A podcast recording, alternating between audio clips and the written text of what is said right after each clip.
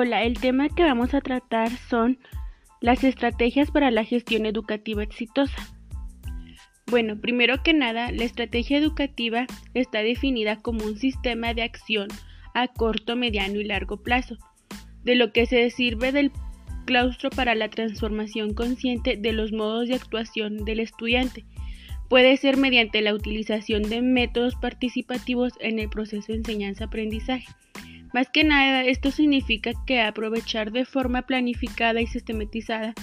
las potencialidades educativas de todos los actores y recursos de centro escolar en áreas de hacer más eficiente la gestión educativa. Algunas de las estrategias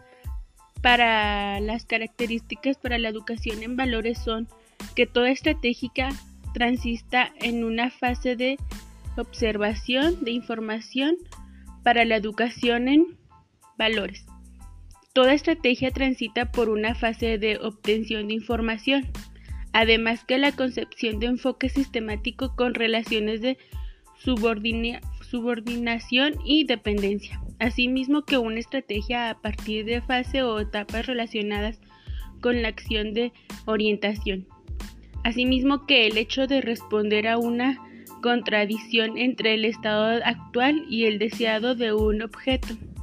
Asimismo que la adopción de una tipología específica que viene condicionada por elemento que se construye en el objeto de transformación. Las estrategias educativas son puntos arquimédicos para fortalecer el modo en que todos los actores que participan de la vida del centro escolar cada uno de sus momentos o dimensiones, o sea, sus objetivos, las tareas, los planes, las evaluaciones y ajustes, deben incluir a las estrategias identificados para que contribuyan en su implementación, monitoreo, evaluación y ajuste. Es por ello que tenemos algunos principios que se sustentan en toda estrategia educativa. El primero que nada es optimizar recursos humanos y materiales. El siguiente es fortalecer el sistema de comunicación y diálogo entre los actores, como definir tareas específicas, determinar el tiempo necesario para realizar las tareas, especificar los recursos técnicos, financieros y humanos y por último, evaluar por objetivos en diferentes momentos. En estos principios deberán descansar todas las actividades que requieren el diseño de una estrategia educativa. Asimismo, como en la etapa de planeación, debe establecer cuáles son las tareas básicas y acciones indispensables para alcanzar el logro de los objetivos. Asimismo, debe definirse en el plan operativo el tiempo necesario para realizar y los responsables de la misma, quienes manejan los resultados de la evaluación en cada momento, quienes se responsabilizarán con el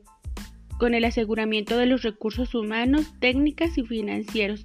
necesarios que se requieran para cada tarea o actividad. La estrategia también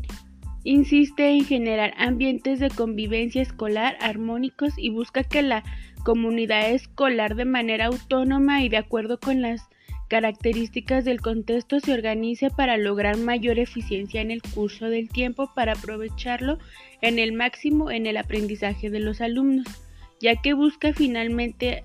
afianzar la participación activa de los padres de familia en los asuntos relacionados con la mejora de las condiciones que favorece el aprendizaje de sus hijos a través del Consejo Escolar de Participación Social, que cumple un papel importante en la toma de decisiones, en la transparencia, en el uso de los recursos y en la rendición de cuentas.